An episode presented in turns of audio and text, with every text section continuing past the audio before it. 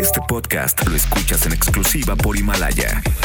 Si aún no lo haces, descarga la app para que no te pierdas ningún capítulo. Himalaya.com El 1 de julio de 2019, mientras el presidente Andrés Manuel López Obrador preparaba una enorme fiesta en la Ciudad de México por el primer aniversario de su elección presidencial que le dio el triunfo, su estado natal, Tabasco, ardía con narcobloqueos. A 750 kilómetros del bailongo organizado para el hijo predilecto de Macuspana, un grupo de sicarios robaba automóviles y les prendía fuego en la carretera Villahermosa-Teapa, a 40 minutos en automóvil de la casa donde Andrés López y Manuel Obrador criaron al presidente.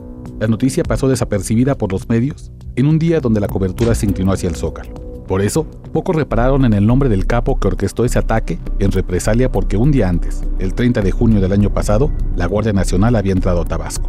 El autor intelectual de ese ataque contra el gobierno es un extraño para millones, pero un demonio conocido en el Estado. Le llaman el pelón de playas y actúa como el dueño de la tierra del presidente.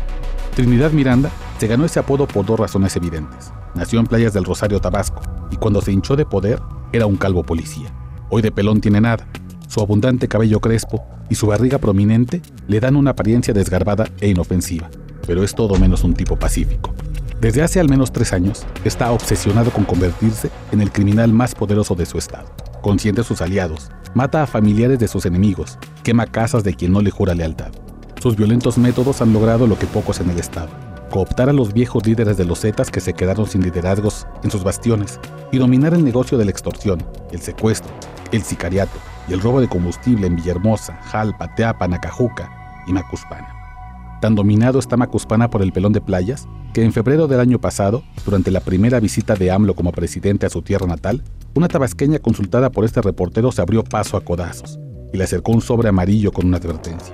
La mujer intentaba advertir al presidente que un malandro reclamaba como suyo el pueblo donde había nacido. E incluso le escribió una historia sobre el pelón de playas, la vez que el capo resolvió un conflicto familiar por un predio intestado, torturando a dos hermanos y ordenándoles que abandonaran el pueblo no sin antes ceder las escrituras del terreno a uno de sus estaferros. Quién sabe si el presidente leyó esa carta.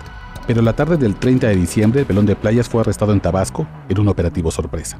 Rodeado por la Guardia Nacional, el capo imitó al hijo del Chapo, Ovidio Guzmán, y obligó a su base social a salir a las calles para protestar por su detención.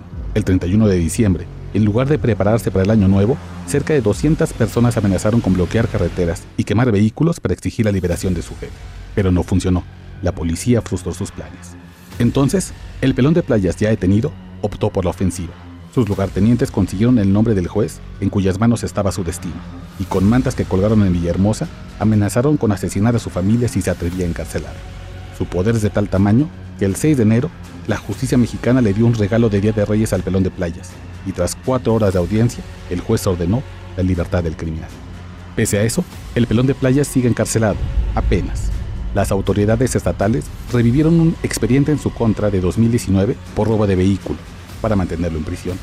Pero si tumba este cargo, se le habrán acabado las fichas al gobierno para mantenerlo fuera de las calles.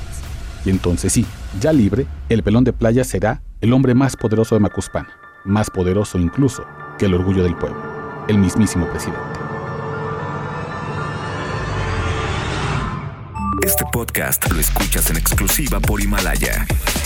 Si aún no lo haces, descarga la app para que no te pierdas ningún capítulo. Himalaya.com